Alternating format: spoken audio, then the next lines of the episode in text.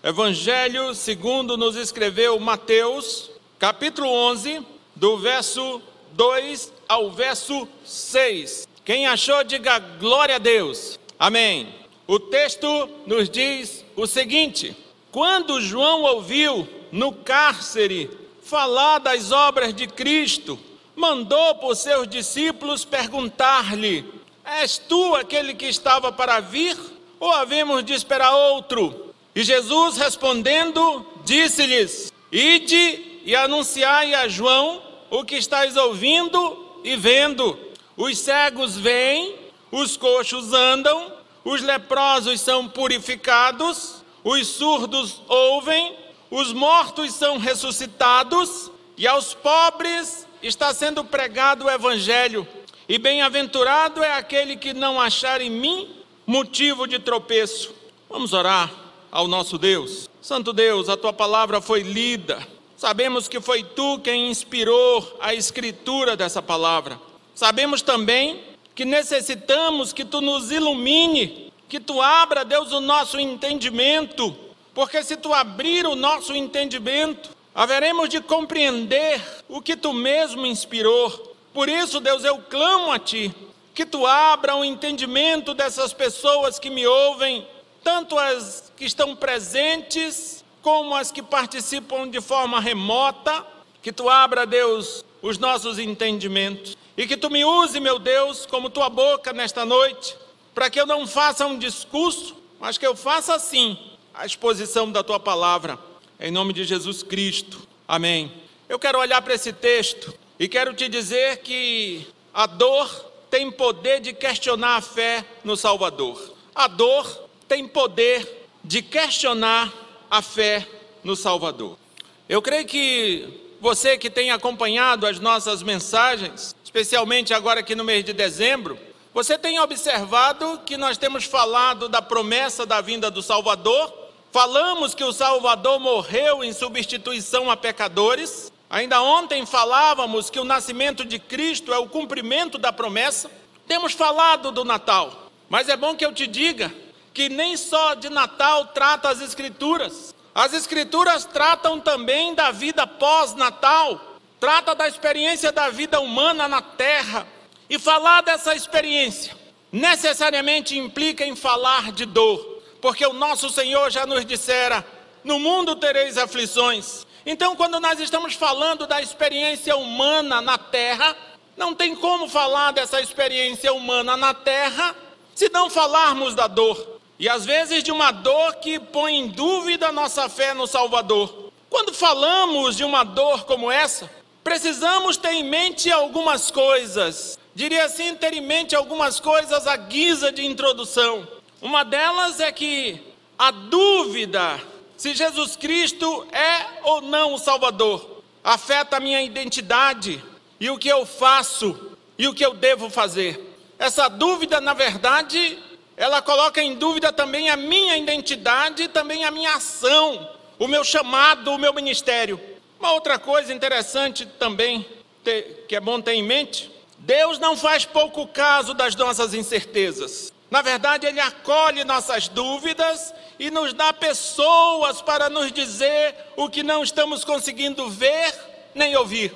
Uma terceira coisa que eu creio que é interessante ter em mente também, quando estamos falando dessa dor que pode pôr em dúvida a fé no Salvador, é que só seremos felizes se olharmos para Cristo e crermos em quem realmente Ele é independente da dor que porventura estejamos nós sentindo. Queridos, o texto de Mateus, e eu creio que você percebeu isso, o texto de Mateus mostra que João vivia a dor do cárcere e por isso estava com dúvidas se Jesus era de fato o Salvador. É, nós estamos falando de João Batista, nós estamos falando sim de João Batista. Vale a pena lembrar o que esse João Batista já dissera acerca do nosso Salvador. João Batista, convicto, ele afirmou que Jesus é o Cordeiro de Deus. Ele falava a alguns judeus e de repente ele vê Jesus Cristo se aproximando daquele lugar. Ele diz: Ali está o Cordeiro de Deus que tira o pecado do mundo. E ele falou isso com absoluta convicção. Ele não falou com dúvidas. João Batista também, em outro momento, disse: Ele é o Filho de Deus. Em outro lugar, ele também vai dizer que ele não era digno nem de desatar-lhes as sandálias. E ele diz ainda que importa que ele cresça e eu diminua. Ou seja, você vai ver diversas vezes, em diversos lugares, João Batista afirmando com, com, convicção, com firmeza, que ele sabia exatamente que Jesus Cristo era, é o Salvador. E aí nós precisamos perguntar: o que, que mudou? Diz o, o filósofo, o filósofo, que o mesmo homem não passa no mesmo rio duas vezes. Muda o rio, muda o homem. Será que João Batista se encaixou nessa, nessa frase filosófica que diz que o mesmo homem não passa no mesmo rio duas vezes? Porque a convicção de João deu lugar a dúvidas? Porque no lugar da convicção, agora o que temos são dúvidas? Basta a gente continuar olhando para o texto que eu creio que nós encontraremos uma boa resposta. João estava preso. O texto que eu li deixa claro que do cárcere ele ouviu falar do que Jesus Cristo estava fazendo. João Batista estava preso.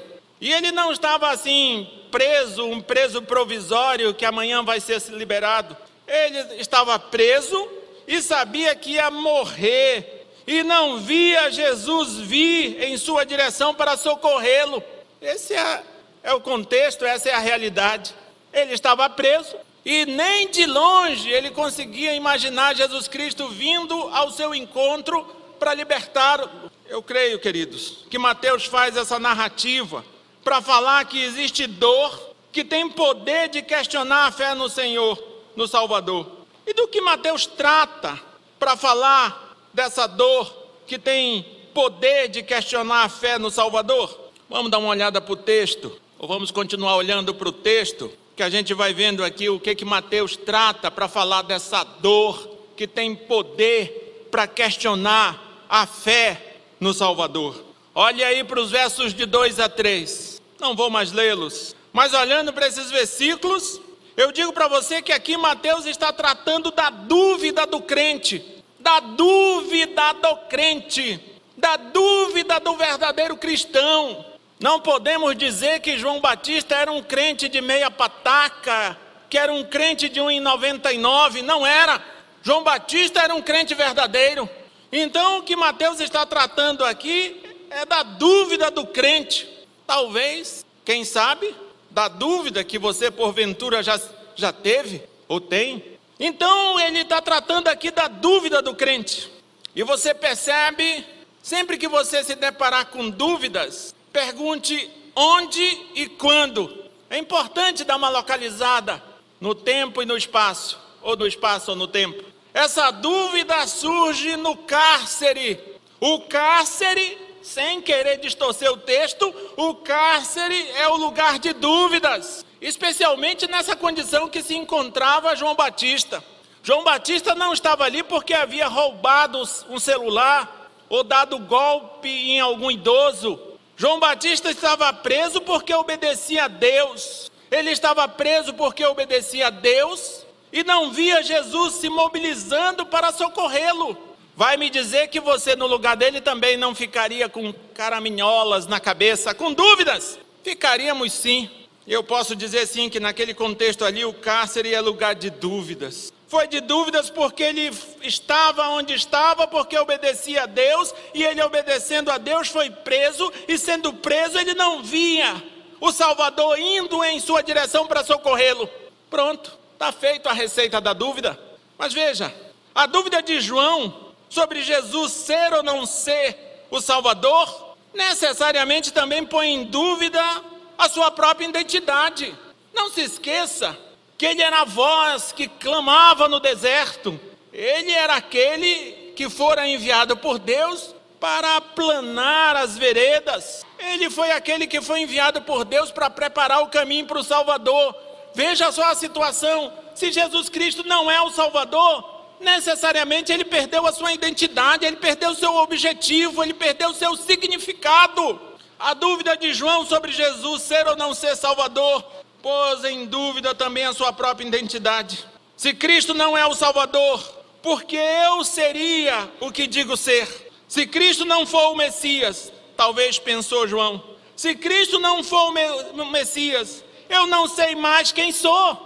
Queridos, isso foi lá com João Batista, mas eu digo para você, considerando que você é crente no Senhor Jesus Cristo, e todas as vezes que nós, crentes no Senhor Jesus Cristo, colocamos em dúvida se Cristo de fato é o Salvador, nós também temos uma crise de identidade, nós também deixamos de saber quem somos, nós também passamos a não ter mais significado, porque se somos crentes, se somos sal da terra, se somos discípulos do Senhor Jesus Cristo, e de repente, no alto das nossas crises, questionamos se Jesus Cristo é Senhor, nós também perdemos a nossa identidade, o nosso crachá se foi, não temos mais identidade alguma. Deixa eu fazer uma inferência. Talvez seja essa a explicação para a tua crise de identidade. Talvez isso explique homens casados se comportando como se fossem adolescentes, mulheres casadas se comportando como se fossem mocinhas adolescentes. Talvez isso seja a explicação de pessoas que dizem que são crentes, mas querem viver do seu próprio jeito. Talvez seja essa a explicação de tantas crises de identidade que nós nos deparamos nos nossos dias. Eu preciso estar convicto de quem é Cristo para eu ter convicção de, de minha própria identidade, especialmente se eu sou crente no Senhor Jesus Cristo. Eu tenho que ter certeza quem é Cristo, porque à medida que eu tenho, tiver certeza quem é Cristo, eu também tenho certeza quem sou eu.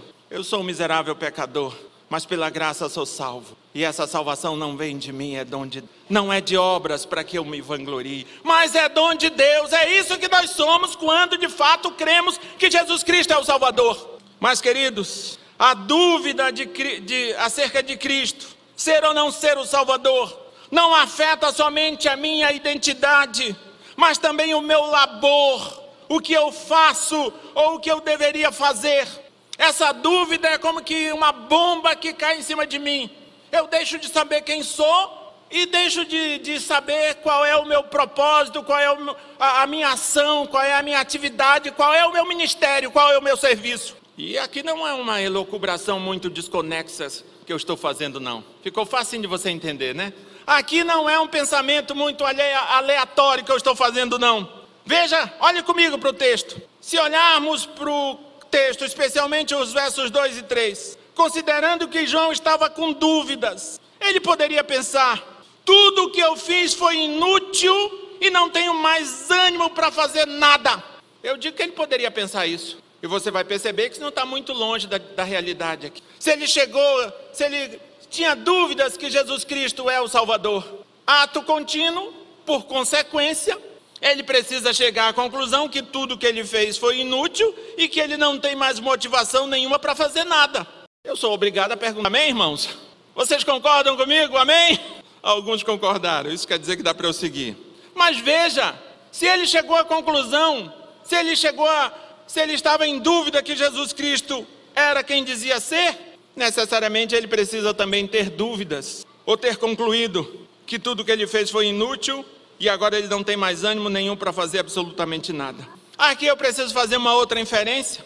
Talvez, queridos, talvez seja por isso que você se diz que é crente, mas não faz absolutamente nada, porque você perdeu a convicção que Jesus Cristo é quem diz ser. E você acha até que o que você fez foi inútil e você se sente desanimado a fazer qualquer coisa.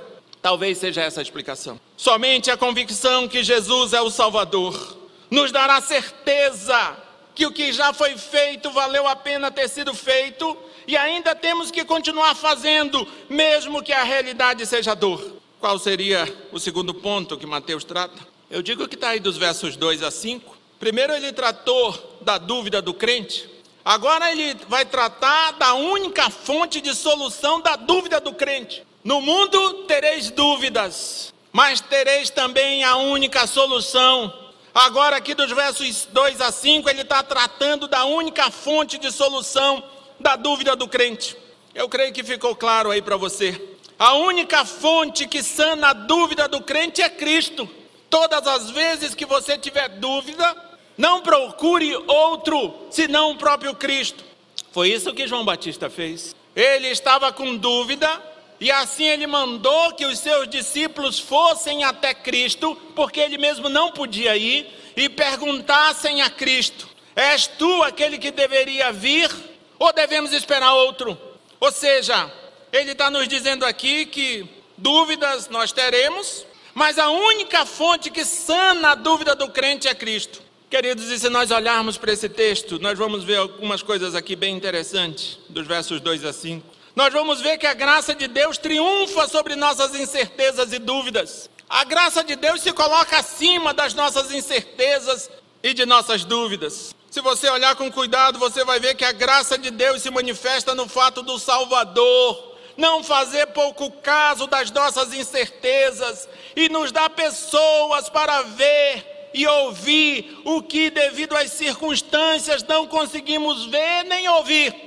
Eu creio que você percebe isso nessa porção de. Veja a situação, só para você não esquecer. João está no cárcere, João está preso, João está sofrendo a dor da prisão, sua fé naturalmente está abalada. Jesus acolhe sua dúvida e o responde. Mas veja como ele responde. Ele não responde da forma que muitas vezes nós respondemos. Quem nos vem com alguma indagação numa circunstância parecida com essa de, de João. Veja como é que Jesus Cristo responde. Ele não responde mandando João orar ou fazer uma campanha de jejum. Ele não diz isso. Ele não diz manda aquele aquele negligente orar, manda aquele crente fraco orar. Ele não faz isso. E nem diz vá jejuar que Deus te responderá. Ele não diz isso. Jesus responde dizendo aos seus emissários, aos emissários de João Batista, o seguinte: basicamente o seguinte, não é literal, mas é mais ou menos o seguinte: vocês estão vendo vocês estão ouvindo? Então digam a João o que vocês estão vendo e o que vocês estão ouvindo. Eu falei ainda há pouco da graça que triunfa sobre nossas incertezas e dúvidas. Aqui está a graça. Jesus não faz pouco caso da, da incerteza, da dúvida de João. Ele acolhe essa dúvida e dá pessoas a João e manda através dessas pessoas o recado para que eles digam a João o que eles viram e o que eles ouviram. Queridos, e aqui nós precisamos fazer uma pergunta, porque às vezes nós nos colocamos, nós somos como que esses emissários de João.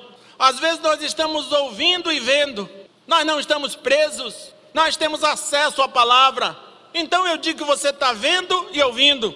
E a pergunta que eu preciso fazer é a seguinte: será que nós que estamos vendo e ouvindo, temos tido coragem de dizer aos que não estão vendo nem ouvindo aquilo que sabemos ser a prova que Jesus é o Salvador? Será que temos tido essa coragem?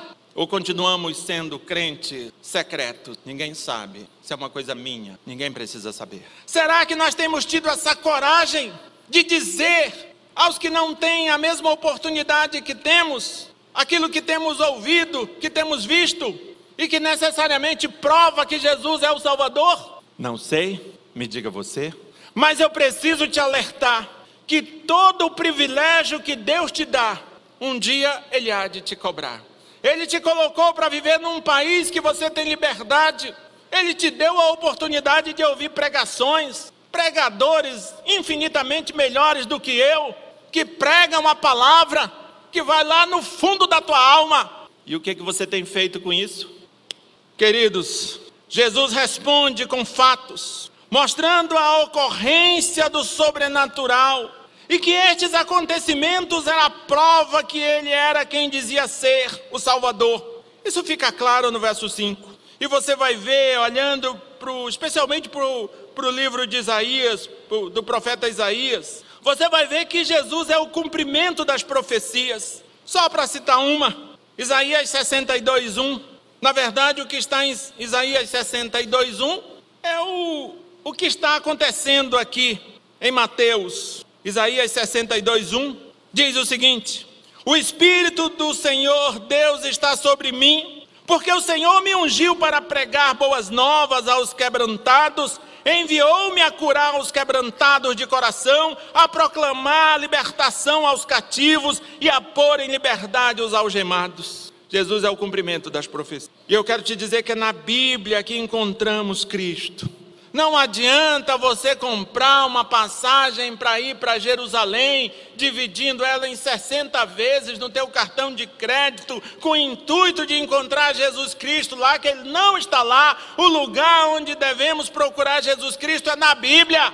Mas eu preciso te lembrar de uma coisa. Você não encontrará Cristo na Bíblia fazendo assim um estudo estilo roleta russa, tipo assim, abriu, e olha para aquele versículo, leia aquele versículo, fica olhando para o céu, para os pássaros, na tentativa de ver o que Deus está falando contigo através daquele texto. Nós não encontraremos Cristo na Bíblia fazendo um estudo estilo roleta russa. Já até te contei esse perigo, né? Você abre a Bíblia e está escrito: Judas foi e se enforcou. Aí você fecha, misericórdia, isso não. Vou abrir de novo. O que tens de fazer, faz-o depressa. É melhor não a roleta russa é fria. Eu preciso lembrar que não encontrarei Cristo na Bíblia fazendo um estudo estilo roleta russa. Eu devo estudar a Bíblia de forma sistemática. Eu devo estudar a Bíblia, ler e procurar entender aquilo que está sendo dito. E não ficar procurando textos aleatórios para acalmar o meu coração, como alguém procura aquelas caixinhas de surpresa que eram tão valorizadas antigamente. Queridos, quando a dúvida for uma realidade em nossa vida, precisamos recorrer para Jesus, para termos a nossa identidade, a nossa vocação, o nosso ministério, os nossos serviços redimidos pelo Senhor. A dúvida acontecerá, especialmente vivendo essas circunstâncias que vivemos em decorrência dessa pandemia. pandemia. A dúvida virá, a dor virá, mas quando isso acontecer, corra para Cristo, porque é Ele quem pode esclarecer, é Ele quem pode sanar essa tua dúvida. Por fim, queridos, no verso 6, Mateus agora trata da única fonte de felicidade do crente. É isso que diz o verso 6. Mas antes de falar de felicidade, o versículo 6, eu creio que ele precisa ser visto também como um alerta. E o alerta é basicamente o seguinte: Tome cuidado com a sua dúvida.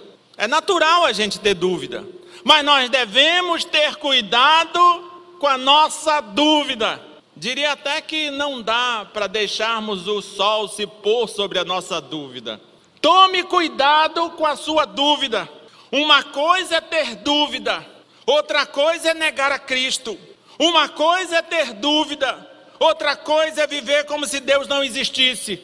É por isso que nós precisamos ter cuidado com a nossa dúvida. Porque às vezes nós estamos tristes, frustrados, e a nossa dúvida chegou, se instalou, se agigantou, virou como que uma metástase em todo o nosso ser, em toda na, nossa compreensão. Tenha cuidado com a dúvida. Eu creio que esse alerta fica, tá bem, é um implícito, quase explícito aí nesse texto, no verso. Tenha cuidado com a sua dúvida. Mas veja, depois desse alerta, o versículo ele dá assim uma clara definição de felicidade. Feliz é aquele que não se escandaliza com a agenda do Salvador. Feliz é aquele que não se escandaliza com aquilo que o Salvador prioriza e veio fazer. Feliz é aquele que não se escandaliza com a agenda do Salvador. Feliz é aquele que não tenta impor a sua própria agenda ao Salvador. E nós gostamos disso, né? A gente costuma ir consultar com os médicos e vai com a receita pronta, só quer que ele assine. Doutor, eu quero esse, aquele e aquele outro remédio, eu preciso desse e daquele outro exame. E assim fazemos também quando estamos buscando a presença do Senhor. Chegamos diante de Deus com a receita pronta, mas veja, feliz é aquele que não tenta impor a sua própria agenda ao Salvador. Ele veio fazer o que ele quer fazer e ele vai fazer. Não adianta, Mimi, mimimi. Ah, fazendo uma homenagem ao Mimi, mas nem estou vendo ele aqui. Não adianta! Feliz é aquele que não tenta impor a sua própria agenda ao Salvador. Queridos, e olhando para esse versículo, eu preciso de, de dizer que nem sempre o nosso bem-estar, nem sempre o nosso bem-estar pessoal é priorizado pelo Salvador, nem sempre. Olhe para João Batista, ele está preso. Moço, solta um homem. Nem sempre o nosso bem-estar pessoal é a prioridade do Salvador. Talvez os pregadores da teologia da prosperidade do coaching tenham alguma dificuldade com esse texto, porque não dá para dizer que João Batista estava em pecado e também não dá para dizer que ele não está sofrendo. Nem sempre o nosso bem-estar pessoal é a prioridade do Salvador, nem sempre. Queridos, só seremos felizes se olharmos para Cristo e crermos em quem realmente Ele é, independente do cárcere, independente da dor. E para nós refletirmos e praticarmos, eu quero te dizer uma coisa que eu já disse, mas é interessante repetir, porque eu creio que é perigoso. A dor tem poder de questionar a fé no Salvador. Então, quando você estiver sentindo a dor, não se preocupe apenas em gemer. Saiba que ela tem efeitos colaterais terríveis. Um deles é questionar a fé no Salvador. Tenha cuidado com essa dor. Não demole para essa dor. A dor tem poder de questionar a fé no Salvador. E a dor, de acordo com esse texto aqui, ela pode desencadear a dúvida se Cristo é ou não o Salvador. E você vai ver que essa dúvida ela vai se alastrando, porque a dúvida se Cristo é ou não é o Salvador afeta a minha identidade, afeta o meu labor, o que eu faço, o que eu devo fazer, o meu ministério, o meu chamado, a minha vocação, a sua condição de crente. Essa dúvida afeta esse negócio também. Queridos, Deus não faz pouco caso das nossas incertezas. Deus não dá de ombros quando você está com dúvida e cheio de incerteza. Ele não faz pouco caso das nossas incertezas, das nossas dúvidas. Ele acolhe nossas dúvidas e ainda nos dá pessoas para ver e ouvir o que não conseguimos. Creia nisso. É como se ele nos mandasse técnicos para nos orientar nós não podemos ver nem ouvir, então Ele vai mandar pessoas que estão vendo e que estão ouvindo para nos dizer, para retratar a realidade espiritual que às vezes está diante dos nossos olhos e devido à dor, o sofrimento, a gente não consegue ver. Só seremos felizes se olharmos para Cristo e crermos em quem realmente Ele é. Não tem outro jeito. Você pode ter muito dinheiro, meu amado. Você pode até ganhar na mega da virada mas se você não tiver Cristo, você vai ser um bilionário infeliz. E eu tenho aqui uma relação de milionários que já deram um tiro na boca, na cabeça, já se mataram. Só seremos felizes se olharmos para Cristo e crermos em quem realmente Ele é. O dinheiro não é problema, querido. O problema é ter, sermos ricos e não termos Jesus Cristo no coração. A beleza não é problema, a fama não é problema, nada disso é problema. O problema é termos essas coisas e não termos Jesus Cristo como nosso Senhor e Salvador. Isso é problema. A saúde não é problema, a juventude não é problema. Foi Mário Quintana quem disse: pena que a juventude é dada aos jovens. Eu nem concordo com ele. Louvado seja Deus que a juventude é dada aos jovens, porque tem vigor, especialmente se o jovem for crente no Senhor Jesus Cristo está feito a bênção. Queridos, que Deus tenha misericórdia de nós e nos abençoe. Não... Vamos ficar de pé e vamos orar. Não se esqueça que uma das realidades do pós-natal, da nossa vida aqui na terra, muito provavelmente é a dor. Em algum momento nós nos depararemos com a dor. Tenha cuidado, porque existe dor que tem poder de questionar a fé no Salvador. É o Salvador que ontem comemoramos o nascimento dele. Feche teus olhos e quem sabe você apresenta a tua dor diante do nosso. Quem sabe você lembra do que ele mesmo disse: No mundo tereis aflições, mas tem de bom ânimo. Eu venci o mundo. Quem sabe você tem coragem, tem fé de dizer aí no teu coração, onde você está, a dor que te machuca, a dor te mete medo. Quem sabe? Quem sabe você tem coragem de mostrar para Deus o tamanho do teu cárcere, o tanto que ele te limita, o tanto que ele te impede, o tanto que ele tira de você a liberdade, o tanto que ele te faz sentir frustrado, o tanto que ele te entristece, o tanto que ele te faz chorar, o tanto que ele faz questionar o Salvador. Quem sabe você tem coragem de falar isso para Deus? Quem sabe? A Bíblia diz que Deus se faz encontrar quando nós o buscamos de todo o nosso coração.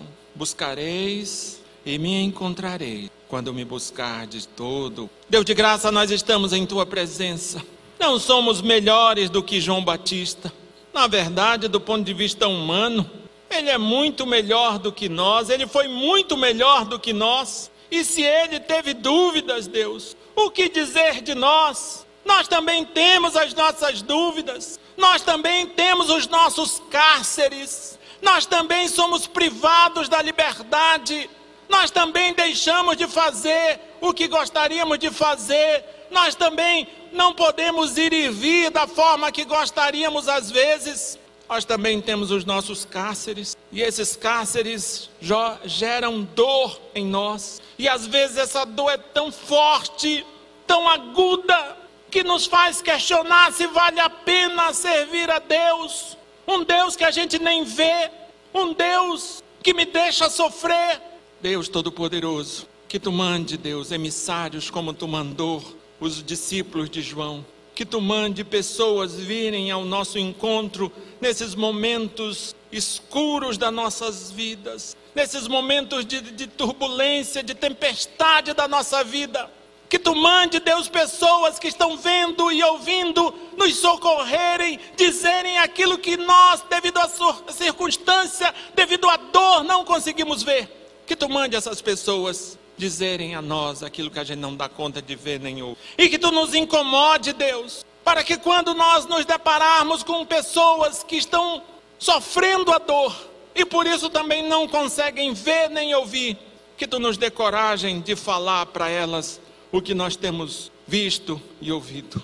Deus Todo-Poderoso, toma em tuas mãos as nossas vidas de Jesus. E que o amor de Deus, o Pai, a graça do Senhor Jesus Cristo, a comunhão com o Espírito Santo, nos deem forças, renovem as nossas forças para passarmos por todas as lutas, por todas as dificuldades que a nossa vida muitas vezes nos impõe. Em nome do Pai, do Filho e do Espírito Santo. Ah,